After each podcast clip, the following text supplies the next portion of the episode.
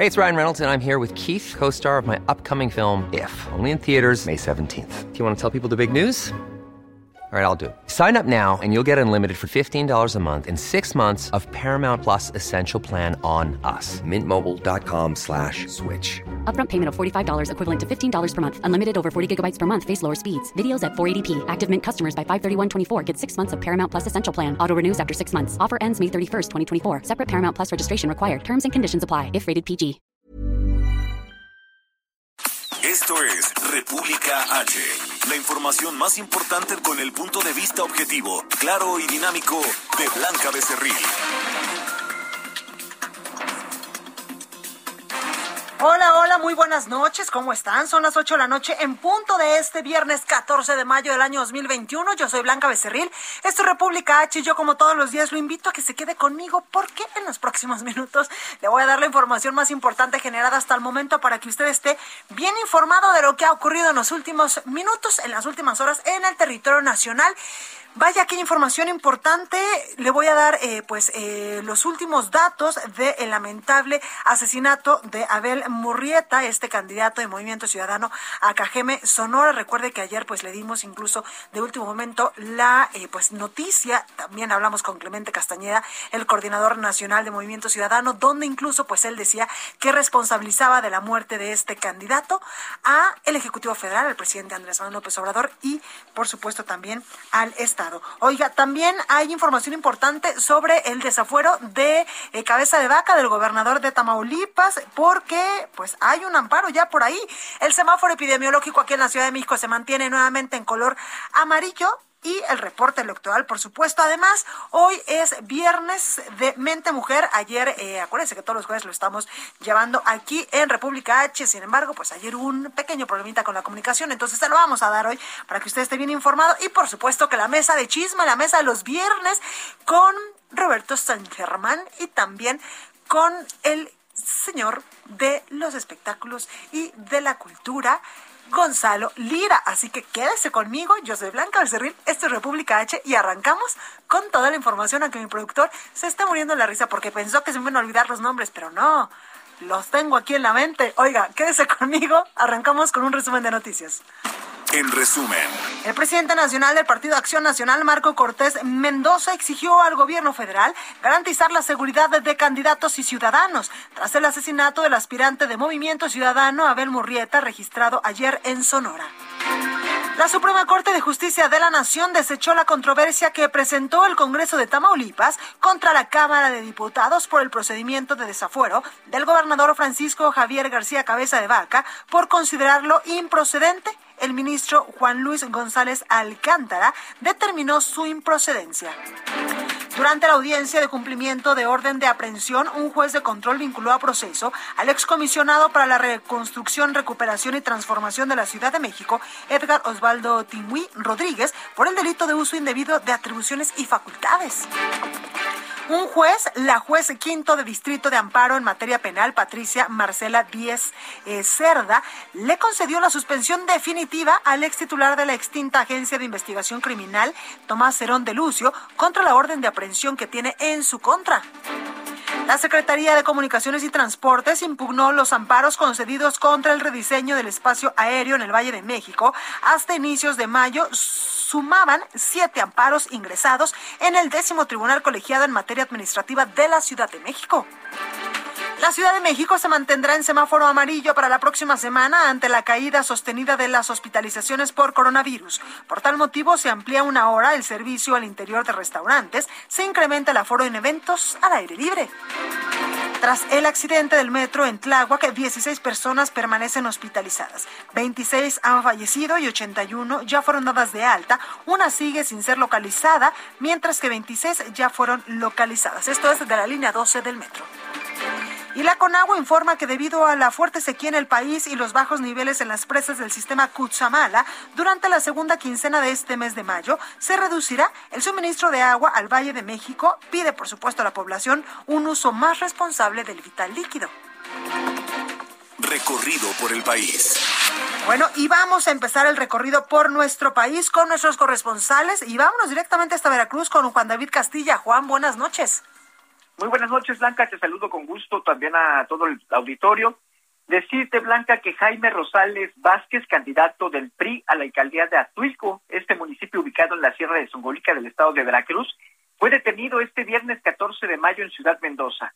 El político fue arrestado en la zona centro de la entidad, en la región de las altas montañas, por portar armas de fuego sin presentar alguna autorización correspondiente. De acuerdo con testigos, Blanca, el aspirante a dicho cargo de elección popular, argumentó a los policías que era candidato para evitar ser arrestado. Cabe recordar que Rosales Vázquez ya fue presidente municipal de Atlahuilco, postulado por el Partido Acción Nacional en el periodo 2011-2013 y pretende repetir en el cargo. Sin embargo, eh, hay varias carpetas de investigación que fueron abiertas en su contra y que están vigentes todavía en la Fiscalía General del Estado, señalado de haber cometido distintos delitos.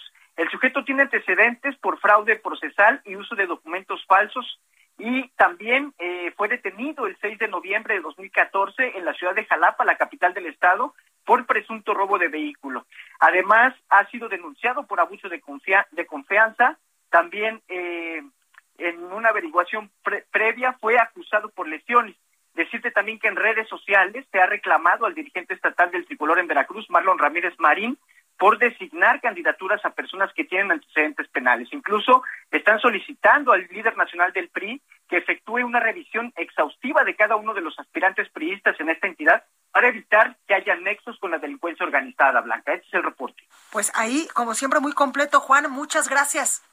Hasta luego, Blanca. Muy buenas noches. Buenas noches. Y vamos directamente hasta eh, Mayeli Mariscal, hasta Jalisco. Mm, Mayeli, ¿cómo estás? Hola, ¿qué tal Blanca? Muy buenas noches. Buenas noches también a todo el auditorio.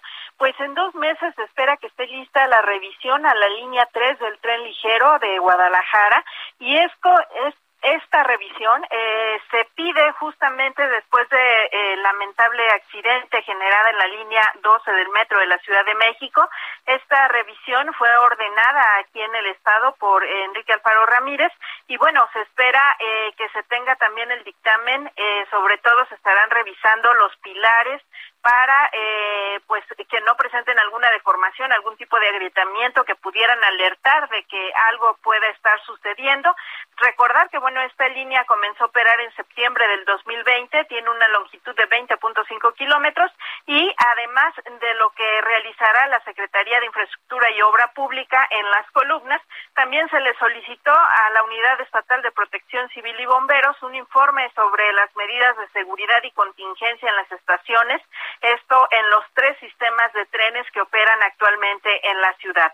Esa es la información desde Jalisco. Muchísimas gracias, Mayeli. Excelente fin de semana para todos. Gracias. Y en las calles de la Ciudad de México se encuentra mi compañero Alan Rodríguez. Alan, ¿dónde andas?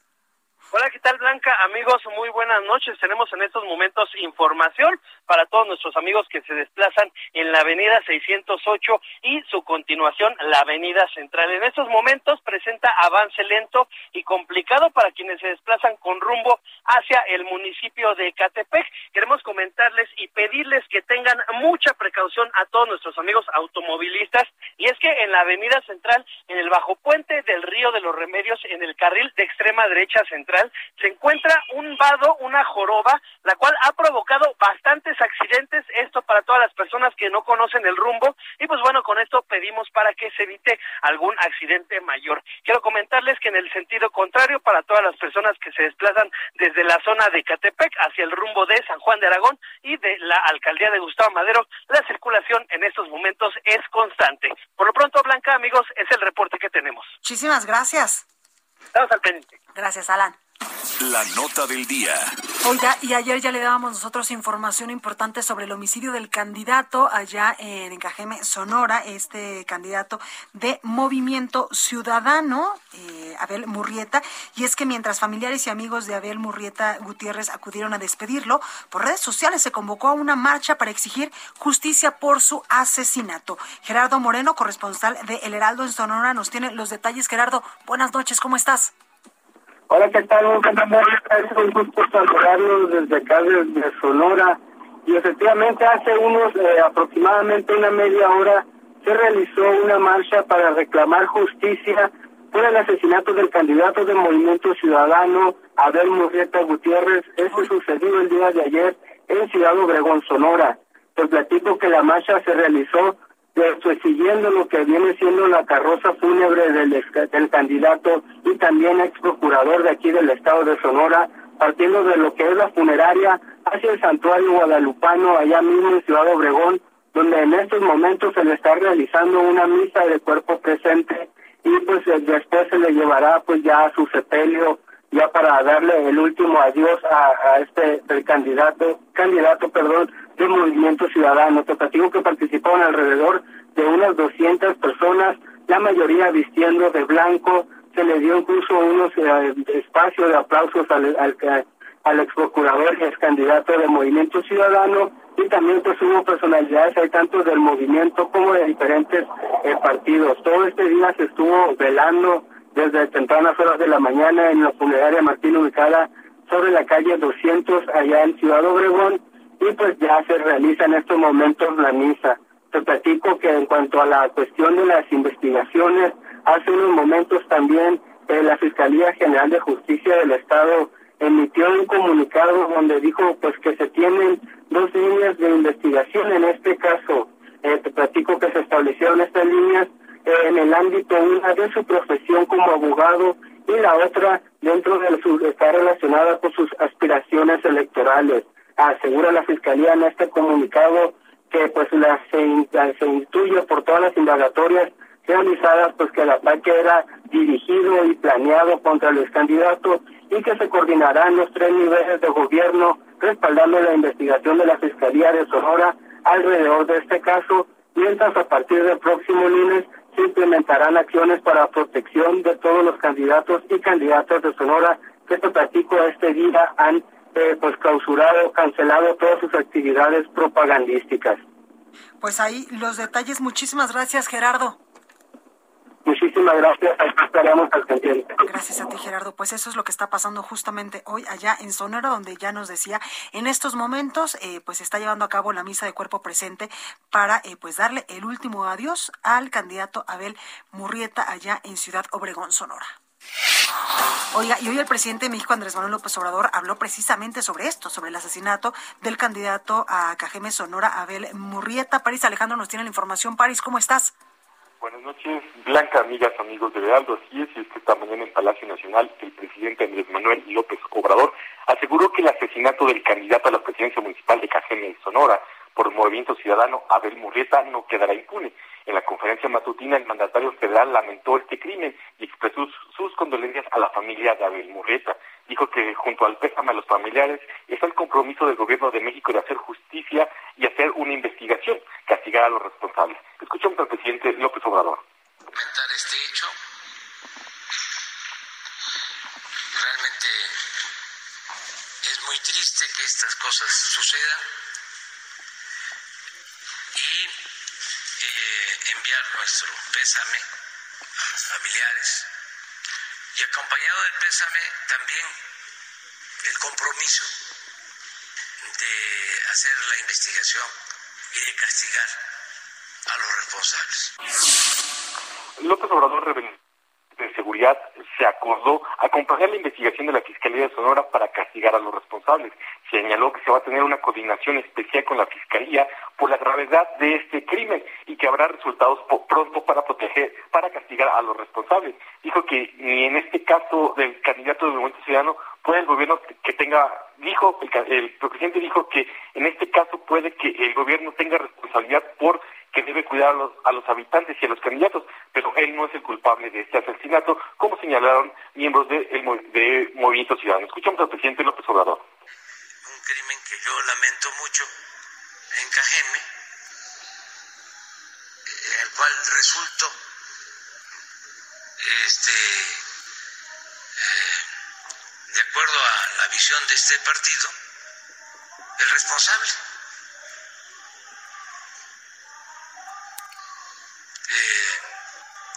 No sé si usaron la palabra culpable, porque puede ser que sea responsable, pero no culpable. Reconoce que es un tiempo difícil por las campañas y por los intereses que se generan en las regiones, pero que se va a proteger a todos los candidatos en el país. Esta es una información blanca. Muchísimas gracias, París. Buenas noches. pues ojalá que sí se, se cuide a todos los candidatos en el país para que no vuelva a suceder pues este lamentable hecho del día de ayer. Oiga, y vamos a otros temas, a temas de coronavirus, porque la Ciudad de México está muy cerca ya del semáforo color verde. Los detalles los tiene mi compañero Carlos Navarro. Oiga, ojo, siempre y cuando no bajemos la guardia y nos sigamos cuidando, ¿eh? Carlos, ¿cómo estás? Buenas noches, Blanca. Te saludo con gusto a ti al auditorio. Comentarte que la Ciudad de México se mantiene la próxima semana en el amarillo del semáforo epidemiológico. Sin embargo, se encuentra a dos puntos del verde. Así lo informó la jefa de gobierno Claudia Sheinbaum, quien señaló que actualmente la capital del país suma 10 puntos en los indicadores epidemiológicos de la Secretaría de Salud Federal, mientras que para la siguiente fase se requieren 8. Escuchemos. Estamos ahora en 10, es el promedio de, de los 10 puntos. Es un promedio pesado que le llamamos a un promedio, eh, en donde se promedian los 10 indicadores, pero de manera diferente. Ahora estamos en 10 puntos y 8 puntos es el verde. Entonces estamos, digamos, a 2 puntos del verde. Y bien, la mandataria capitalina señaló que la siguiente fase para que la, para que la Ciudad de México avance la siguiente fase depende de la contabilidad que hace la Secretaría de Salud sobre los distintos indicadores epidemiológicos. Sin embargo, reiteró y de manera enfática haciendo el llamado que las personas se sigan cuidando con las respectivas medidas sanitarias. Escuchemos. El verde es de, la contabilidad que hace Secretaría de Salud Federal de los distintos indicadores, esencialmente. Y nosotros pues tenemos que seguir siendo muy responsables, ciudadanos, gobierno, que aún no es tiempo de quitarse el cubrebocas, de la sana distancia, hay que seguir con todas las medidas. De manera muy importante, seguir dando seguimiento a los indicadores epidemiológicos y pues vacunar, vacunar, vacunar para que pronto regresemos a una normalidad mayor. Y bien, ¿qué ajustes hay en la siguiente semana? El titular de la Agencia Digital de Innovación Pública, José Antonio Peña Merino, informó sobre los cambios. Por ejemplo, en los restaurantes, el servicio en interiores será hasta las 23 horas, mientras que las mesas pasan a seis comensales en interiores y a ocho comensales en exteriores. En acuarios, billares, parques de diversiones, boliches, gimnasios, centros religiosos, casinos y casas de apuestas, el aforo se amplía un poco, permitiendo ya ahora el 30% de su aforo. Por su parte, el director del Gobierno Digital de la DIP, Eduardo Clark, informó sobre los indicadores. En este caso, hay actualmente 1.238 hospitalizados por COVID-19, una disminución de 166 en comparación con el viernes de la semana pasada. En este caso, la ocupación hospitalaria en nosocomios públicos es del 14.5%, o sea, hay 6.766 camas para pacientes COVID. Así es que, bueno, el llamado de la jefa de gobierno, si ya se ha llegado tan lejos en esa emergencia sanitaria ya cerca del verde, reitera que sigan cuidándose las personas con las respectas, respectivas medidas como son el uso de cubrebocas, sana distancia y lavado de manos. Blanca, la información que te tengo. Pues ahí lo tenemos, Carlos. Muchísimas gracias. Hasta luego, buen fin de semana. Igualmente. Oiga, y la iglesia pide el regreso presencial o semipresencial de los alumnos a las aulas. Iván Saldaña nos tiene la información. Iván, ¿cómo estás? ¿Qué tal, Blanca, amigos del auditorio? Buenas noches. Sí, efectivamente, en el marco del Día del Maestro, que es el día de mañana, la conferencia del Episcopado Mexicano exhortó a las autoridades educativas a cambiar de manera urgente el formato de educación que hoy se lleva a distancia de millones de estudiantes en el país con los programas Aprende en Casa. Y pues bueno, pide que eh, este programa que se aplicó por precisamente por la contingencia sanitaria del COVID-19, la Iglesia pide que en, la medida de lo posible pues se vuelva ya al modelo presencial o también semipresencial de clases. Esto lo hizo a través de un posicionamiento de los obispos que resaltaron que en las presentes circunstancias han profundizado una vez más la enorme brecha de desigualdad que existe en cuanto a personal, instalaciones y herramientas tecnológicas suficientes para la labor educativa.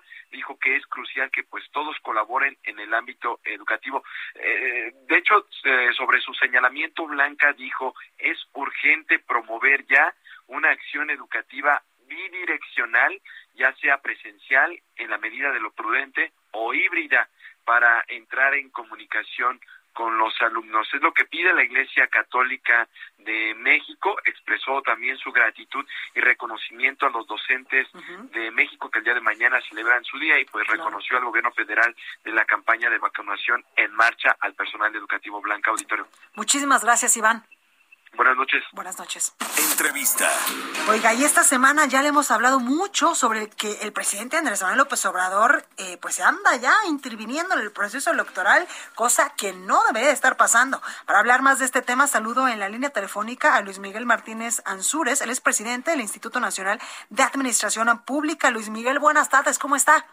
Qué gusto saludarte, Blanca, nuevamente. Gracias. como siempre, gracias. Oiga, pues cuénteme, ¿qué opina sobre esto que anda haciendo el presidente Andrés Manuel López Obrador? Primero se le fue a la yugular al candidato eh, al gobierno de Nuevo León, Adrián de la Garza, y luego pues ya veíamos que el lunes la Fiscalía General de la República con la UIF y también la FEDE pues ya tenían incluso pues carpetas abiertas contra este candidato y contra Samuel García y el presidente pues sigue hablando en la mañanera de procesos electorales y no debería, ¿no?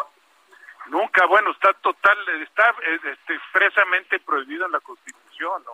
No deben intervenir nadie, menos el presidente de la República. El asunto es en el contexto que da su opinión, que es en pleno proceso, y el segundo es en la plataforma donde lo da. No es lo mismo un, individuo como nosotros, cualquiera que dé una opinión, a que el presidente lo diga en la tribuna de las mañaneras. Es terrible la violación, ¿no? Y más cuando su candidata va en tercer lugar allá en Nuevo León, por ejemplo. Bueno, ya no, ahí ya no tiene nada que hacer, pero bueno, ¿cómo, cómo echan las autoridades encima en estos procesos que no deben de sacar? Es decir, nadie podría, en su sano juicio, pensar que si realmente tienen culpabilidad, el hecho que pase el proceso electoral no los exonera de nada. Claro, claro. Si es que realmente lo tienen, ¿no? Claro. ¿Y por qué hasta ahora, no? Sí, exacto. O por, o por qué no esperarse a que pase el proceso electoral, o por qué antes del proceso electoral, cuando eran incluso pues precandidatos, ¿no? Igual los pudieron haber bajado con estas denuncias. Claro, se presentan las denuncias y no se registran, si ese fuera el caso. Exactamente. Oye, Luis Miguel, y también pues hemos visto que el presidente López Obrador trae un pleito ahí casado con, con los dos consejeros principales allá en el Instituto Nacional Electoral. Me refiero a Lorenzo Córdoba, al consejero presidente y también a Ciro Murayama.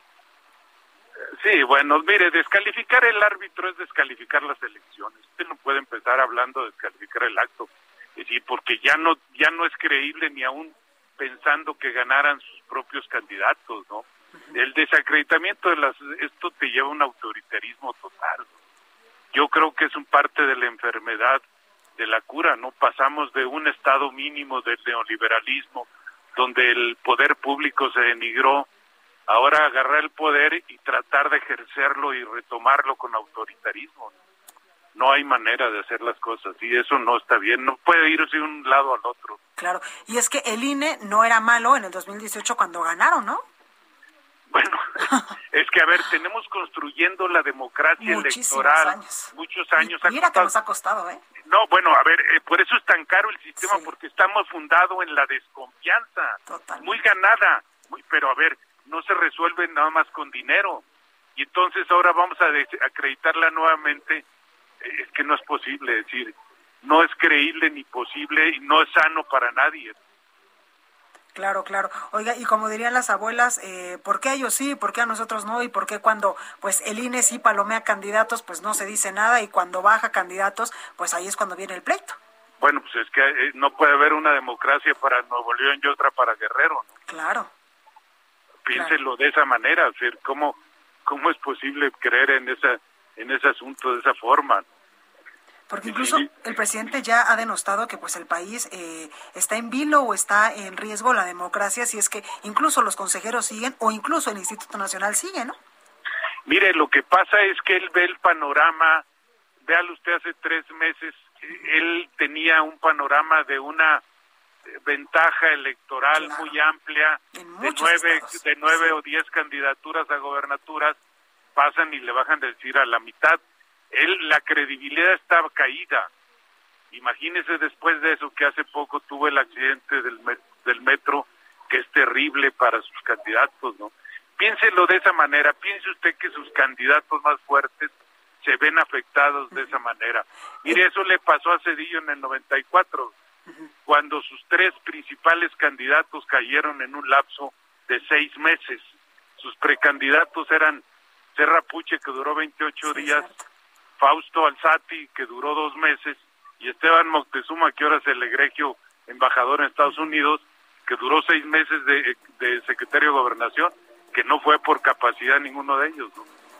Pues ahí lo tenemos, Luis Miguel Martínez Ansúrez, presidente del Instituto Nacional de Administración Pública. Gracias por el análisis y pues ojalá que en estos 25, 26 días que restan para el proceso electoral, pues ya veamos una actitud diferente del presidente. Gracias, Luis. Yo, creo que debe calmarse, no debe serenarse, ¿no? Como él mismo decía a los eh, políticos, serénate.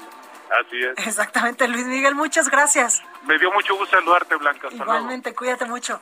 Bueno, pues ahí el análisis de cómo va el presidente Andrés Manuel López Obrador y cómo pues, no se debe de andar metiendo en procesos electorales y menos cuando están en juego. Oiga, vamos a un breve corte. Yo soy Blanca Becerril, esto es República H. No se vaya que yo regreso con más información y recuerde que hay que seguirnos cuidando porque el coronavirus sigue en territorio nacional. Continúa escuchando a Blanca Becerril con la información más importante de la República en República H. Regresamos. Estamos de regreso con la información más importante de la República en República H, con Blanca Becerril, transmitiendo en Heraldo Radio.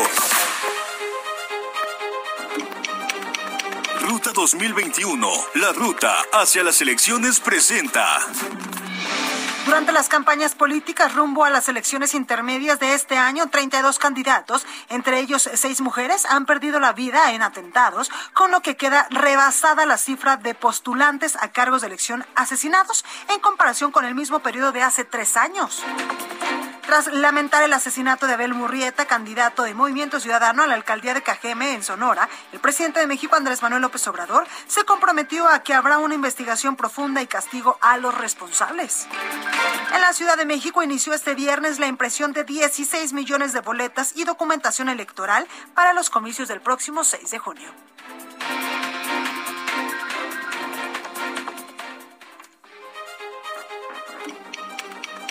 Ruta 2021, la ruta hacia las elecciones presentó.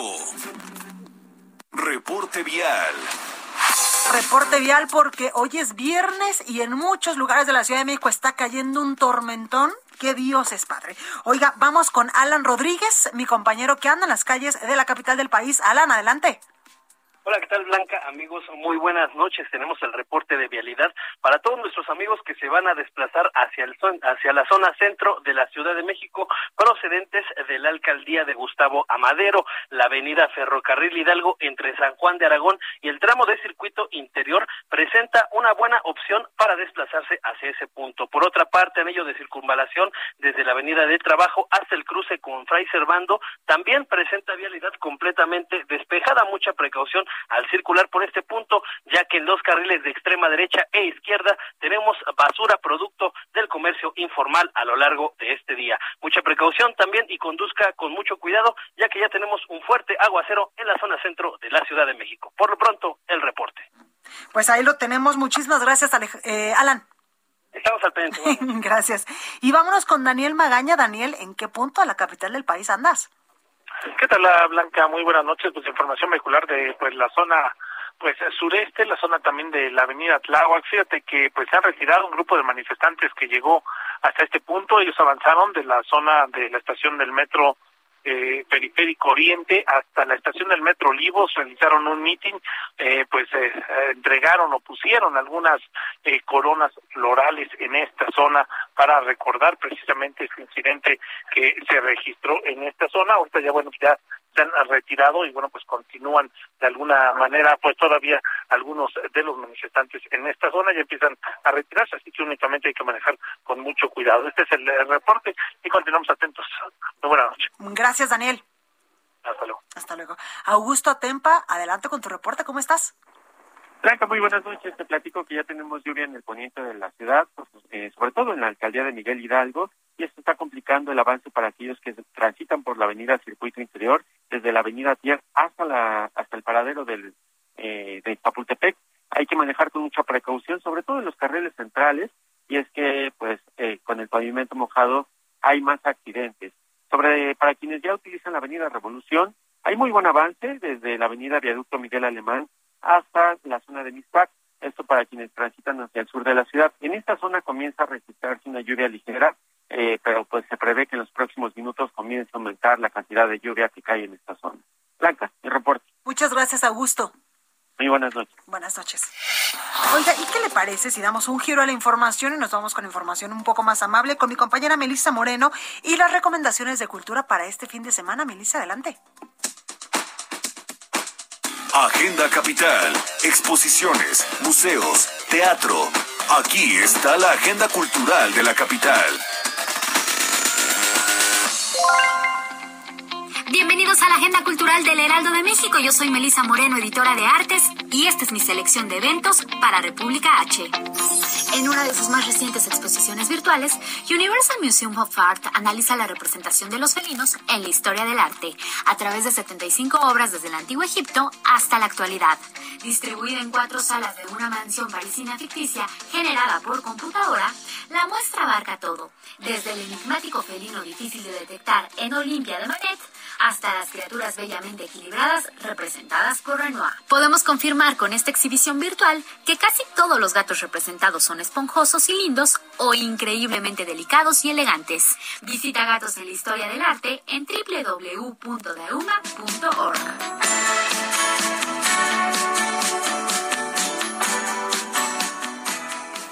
Basada en el guion de un episodio piloto para una serie que no se rodó e ilustrada y adaptada por una reconocida artista, Puerto Estelar es una novela gráfica que trae de vuelta la intriga, el ingenio y la atmósfera que hacen de George R. R. Martin un fenómeno mundial.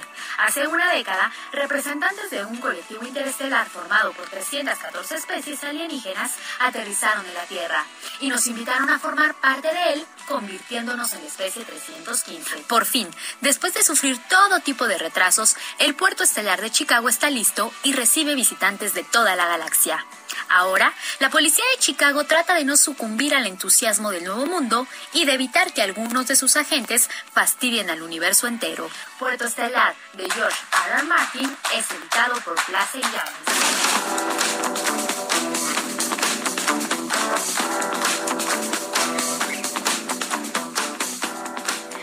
Es un monólogo que reflexiona sobre las circunstancias a las que se enfrenta una gran parte de la juventud que construye nuestro país debido al narcotráfico. Bernardo Gamboa nos cuenta la historia de un sicario, el hijo de una nación en ruinas, gestado en medio de una guerra. Estamos en el último instante de su último enfrentamiento.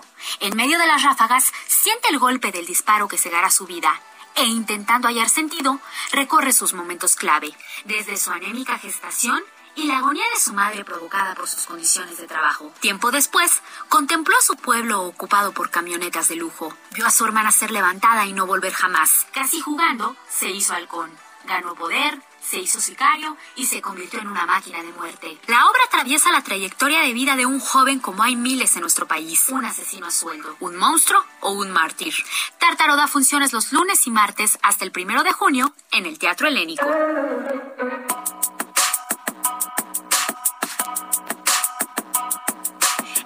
Cultural del Heraldo de México. Yo soy Melisa Moreno y me encuentras en arroba melisototota. Nos escuchamos la siguiente semana. Mente Mujer, un espacio en donde damos voz a la mente de todas las mujeres. Con Blanca Becerril. Oye, me da muchísimo gusto saludar a Enge Chavarría, editora en El Heraldo, que nos va a platicar hoy sobre información importante que nos trae de Mente Mujer. Enge, muy buenas noches, ¿cómo estás?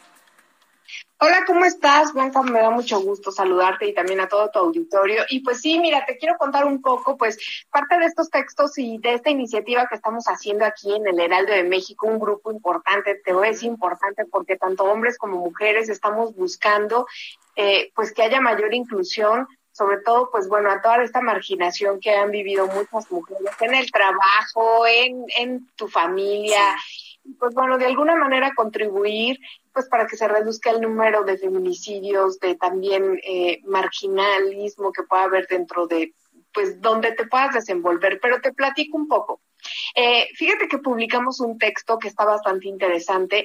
Tú podrás considerar que Japón, siendo la tercera economía más importante del mundo, en donde se supone que pues califica muy bien en cuanto a índices de bienestar, eh, de poder, de liderazgo, eh, de oportunidades educativas, pues resulta que las mujeres no tienen todos esos accesos porque eh, pues están bajo la tradición confuciana que pues bueno, donde ubican a la mujer en las labores solamente del hogar, están subordinadas a las decisiones de sus familiares eh, o del, del varón, o sea, puede ser del padre, del esposo, del hermano, de los hijos, eh, dependiendo en la etapa de su vida que se encuentra. Y pues aún así, cuando después de la Segunda Guerra Mundial vino un cambio, pues parece que la entrada de las japonesas en el mercado no ha sido del todo y tienen un gran rezago en cuanto a la equidad y género. Es increíble que, por ejemplo, ellas están muy por debajo, están, se ubican tan solo en el lugar 121 de 153 países en el índice de brecha de género del Fondo Económico Mundial. En México, por ejemplo, estamos en el lugar 75 de 153 países. Tú dirás, bueno, calificamos un poco mejor, diríamos, ¿no? Pero aquí hay algo muy curioso que pasa en el país. Por ejemplo, esto, este gran avance que tuvo México de colocarnos en el 75 y en algunos rubros o categorías de este índice de brecha de género hasta el número 25, pues se debe que, por ejemplo, hay mayor número de mujeres que supuestamente ocupan puestos de trabajo y también eh, a nivel público. Pero sabemos que, por ejemplo, en la política las ponen y es el famoso techo de cristal porque detrás tienen que dejar el, el puesto y lo ocupa nuevamente un varón. y también en las empresas las tienen por un gran número de, de, de algunos puestos, pero no ejecutivos de alto nivel. Entonces está un poco tramposo para México. Hay que ver las cosas con los claros oscuros. Y pues Japón, eh, pues sí tuvo que revelar y pues finalmente 121 se ubica de 153 países. Es bastante severo.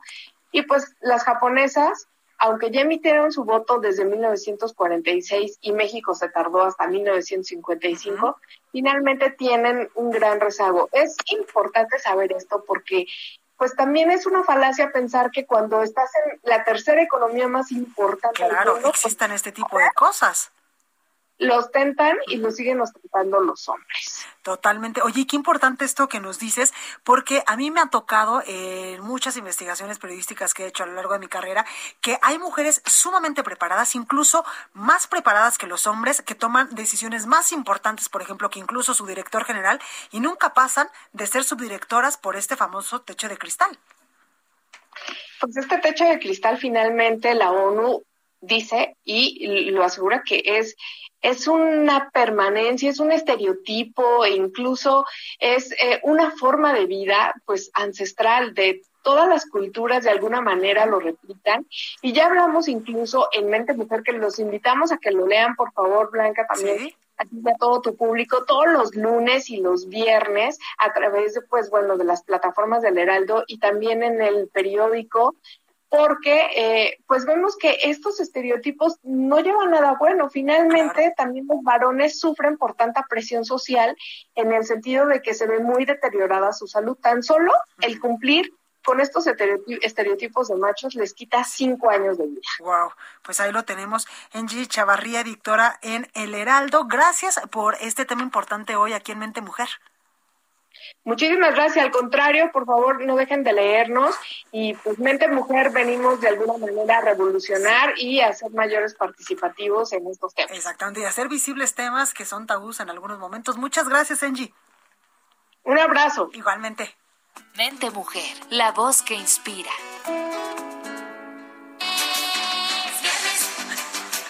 Oiga, y gracias a Dios es viernes, diría mi productor.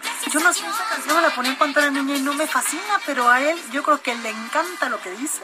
Oiga, ya está con nosotros Gonzalo Lira y Roberto San Germán de, me puso aquí, de El Heraldo Chismes. No, no es cierto, no es El Heraldo Chismes, pero es El Heraldo, la tertulia de los viernes para irnos, pues un poquito más despresudizados de tanta información que le damos durante toda la semana y que usted se vaya con un, pues, buen sabor de boca. ¿Lo lograremos? Claro, por supuesto, si aquí nos divertimos nosotros, que no se divierta la gente que nos escucha, ha de decir la gente, Dios mío, estos qué cosas dicen. ¿Cómo están muchachos? Yo muy bien, muy contento de estar acá, Robert. Ya se está riendo, ya está no, También, también, bien, bien, bien, estamos bien, ya es viernes, ya, ya el cuerpo lo sabe. Oiga, y quedamos de que íbamos a hablar de los gustos culposos. Yo tengo un montón de mensajes a través de mis redes sociales, sobre todo de Twitter, donde la gente me dice, mi, mi gusto culposo, Blanca, para que lo toques el viernes es tal, y ahorita me puso uno, Cristian Nodal. A mí sí me gusta Cristian Nodal. No, no, no te lo ¿No te lo manejo, manejó? No sé ni quién es. El novio de Belinda, el que canta de- Pero a ver, neta. definamos gusto culposo. Estamos hablando da- de su Ajá. música. Su música o él. O él físicamente. Jesús Gutiérrez me puso, mi gusto culposo para el viernes es escuchar a Nodal. Ah, escucha, Ah, bueno, bueno. puede ser que lo escuche cantar o que le guste escucharlo, como le dice cosas al oído. No sabemos qué tan cercano A mí sí me gusta la este música. Nodal y las letras también. Ah, Son como para después de una buena fiesta cuando te ponían las de...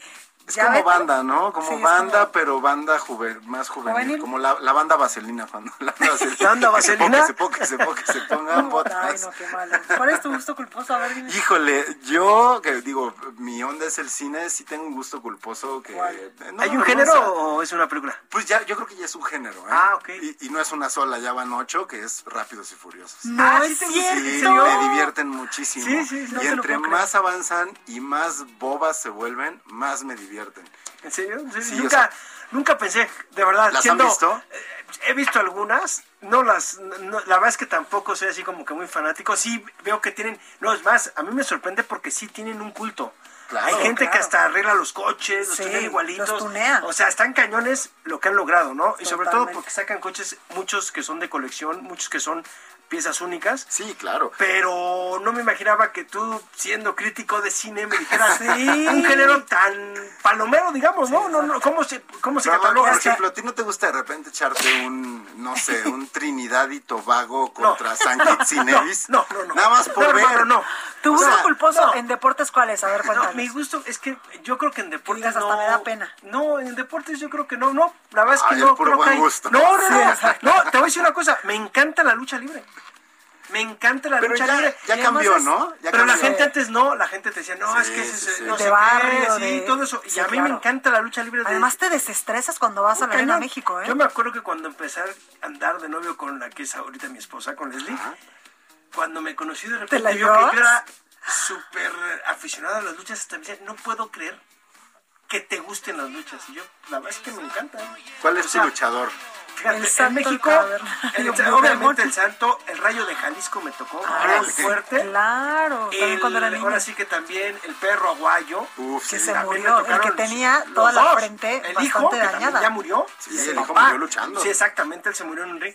Y el papá, los dos me tocaron, o sea, la verdad es que me tocó mucho. Y ¿sabes qué me llamaba mucho la atención? Empezaba a pasarse la lucha norteamericana en México, pero era con estos sistemas de DirecTV, Ajá. que eran... Esta que pues, es la WF. la WWE, que era en ese entonces entonces la WCW o la WWF. F, que era la World. Y cuando salía World Wrestling Federation, Federation. y salía el Undertaker, era este hombre que era impresionante Ah. verlo, porque además salía en un ataúd, lo iban siguiendo. Sí, claro. Y toda la parafernalia que era de él, Sí. si te quedabas de seis y decías, oye, no luchaba nada el tipo, la verdad, porque así son los norteamericanos, pero el show que daban era brutal. Entonces, sí me gustaba ver eso también. Oye, Aquí había un, aquí había un equivalente, ¿no? El, el vampiro canadiense era como nuestro Bueno. Undertaker. Bueno, espérame, compadre, el vampiro canadiense hasta tenía grupo de heavy metal. O sea, ¿Ah, el tipo fue caño. Bueno, en su época, el vampiro canadiense brincó del ring, de la lucha libre, a ser un tipo que buscabas. ¿Tú te lo- sabes dónde iba sí, mucho claro. él? Al Bulldog. Ah, mira. Ah, Pero el de Reforma e Ah. Insurgentes. Bueno, te la voy a voltear. Uno más impresionante, Latin Lover. Ah, también. Latin Lover acabó en Claro, Roma en haciendo no. la película Sí, de Alfonso sí Cuarón. salió exactamente, Sí, sí, y no, terminó de artista. Sí, terminó cierto. de... primero Oiga, yo la primera vez bailó, que, ¿no? Que que sí. fui al, Ah, al- pues, exacto. a las luchas fue porque hace muchísimos años tuve un novio argentino y me decía, es que en Argentina morimos Sí. de ganas de tener la lucha libre que ustedes tienen no, con pues las no. máscaras y todo el show. Y yo decía, neta, yo nunca he ido a la lucha libre. El día que fui, salí como si me hubieran puesto Bueno. tres litros de anestesia, Bueno. súper desestresada. ¿En Japón? Y había gente de todo Sí. En las Japón, sociales, ¿eh? las máscaras de los luchadores mexicanos son una locura. Hay gente que se fue al Mundial de Japón y Corea y el tipo llevaba para vivir el mes, llevó maleta ¿De máscara? con máscaras. Y entonces llegaban los japoneses y se las compraban. Bueno, los japoneses cuando van, los mexicanos a luchar, es tanto el culto que tienen a los luchadores que les compran las botas, que les Pues le tuvieron compran una liga. ¿no? De lucha Quieren- libre estilo mexicano. No, tienen, no, tienen una gran, una gran este, liga de lucha. Pero ellos te, a ver, el cuate llega a Japón el tipo te está siguiendo hasta en el hotel. Te hacen, o sea, no, no, no. Son súper fanáticos y te esperan y que si les vendes las botas, los shorts, la playera, la capa, la máscara y pagan fortunas. No, si aquí las venden a la afuera vuelta de, la, arena. afuera. Oye, a ver, pero. Oh, Oiga, los luchadores de mis hermanos tenían cuando eran niños unos luchadores de plástico que, ah, claro, que tenían la claro, aquí en, los brazos. Sí, sí, claro que no. Y además tienes el ring que vendían en el, ah, en el mercado. Por los aventadas, los aventabas y todo. O sea, el luchador nomás estaba así. Qué divertido. Qué divertido. Ah, bueno. Y de gustos culposos, fíjate de cine, hay una película que a mí me gusta mucho, es una de Chabelo y Pepito, todavía sigo riendo. La que es contra los monstruos, que de repente brincan y danos como caratas, que dices, no, no, no, esto es, esto es algo. A mí me gustaba eh, la caperucita roja. Ah, de, Tintán. La, la, que era Tintán y Tuntún. Ese era, que era, no, era el loco Valdés. No, era el loco Germán, ¿no? También, ¿no? Sí. Y el hermano también, el don Ramón. Sí, era don Ramón. Creo que sí. O sea, el zorrillito era. El zorrillito, no. No, no, no película. La voz no ¿eh? tenía abuela, ¿eh? Oye, pero. Blanca no nos ha dicho. ¿Cuáles son sus, uy, bueno, ¿cuáles gustos culposos? Es, siéntense, por favor. Soy... Ay, no, no, no, no, o sea, porque les voy a decir un montón. Qué llevado, está bien que sea viernes, pero. Porque tengo muchos gustos culposos. Amo el reggaetón. Y por ejemplo, hoy en día soy fanática de un chavito que se llama Camilo, que es esposo de Baluna, la hija de Ricardo Montaner todos los días me aviento eh, su playlist cuando me estoy bañando, cuando me estoy arreglando, cuando estoy en la Suprema Con razón. Con razón. No, con razón. Yo de Paco, Paco agarró. la agarra porque dice, no, esta mujer se ah, perdió. Ya, ya entendí, ya todas las fotos de Paco es con un whisky la mano. qué malos son. Justo el que estamos escuchando es Camilo. Y tapones en las orejas. Exacto, ya, ya, ya, No, a mí sí me gusta el reggaetón, ¿eh? No todo, pero sí hay cosas que me gustan. Fíjate que del yo, yo no le, le, le, y tengo. No, no, no, te voy a decir una cosa. Tengo dos jóvenes y a mi hija le fascina. Yo nomás no. Es que, que, es eso también. Te voy a decir una cosa, como papá, a la hora que escuchas las letras, yo una vez me ah, metí una letra de Osuna y dije, a ver, a ver, a ver, repite, ¿qué estás escuchando? No me la quiero poner así, ¿qué, estás escuchando? Ahorita que dices eso, mi mamá cuando yo estaba chavita que me iba a los antros, en aquel entonces eran muy famosos los clásicos, era fanática del merengue. ¿Se acuerdan del merengue? Claro. que era antes del perreo y antes Elvis del reggaetón. Crespo. Sí, claro. Claro. Y yo bailaba como si fuera una adulta literal. No, no, no. Y fue cañón. Esa canción de Suavemente, uf, un exitazo en el Eso que tú dices a mí me pasó cuando Ilegales Molotov... también era bueno. Ah, también. ¿Con quién? ¿Molotov? Con Molotov. Sí, ah, claro. el, de cassette, dónde jugarán las niñas, ¿no? Dónde sí. jugarán las niñas. Y, y eh, la portada era muy fuerte en su época Ahí mi está mamá... suavemente, mira, el productor nos está siguiendo todo lo que habla. ¿Y tu mamá que no te dejaba? Le tapaba los oídos a mi hermana. Ah, bueno, es que además la, un viaje en carretera. la portada era fuerte porque era una sí. niña vestida de con el uniforme de secundaria, sí, claro. con la ropa pues, abajo, ¿no? Sí, claro. y, y, las, eran las canciones. Fuertísimas. No, bueno, pues... Ah, Tenía sus cosas. No ¿y qué travesura hicieron cuando eran niños que dijeron, Dios mío, casi me van a correr de mi casa? No la puedo decir todavía.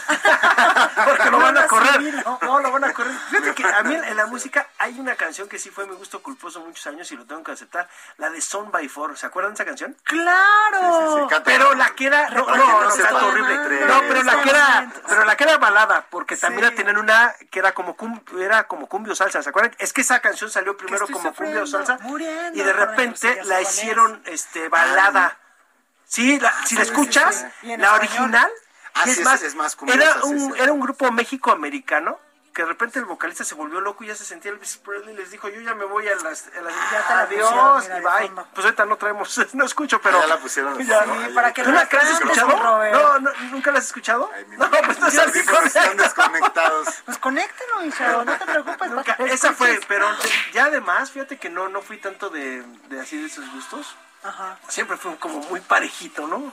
Es, esa fue la música. Oiga, y también yo me sabía todas las canciones de Selena y los Dinos. Ah, no, bueno, ¿eh? no, eso fue El muy chico fuerte, del apartamento 512.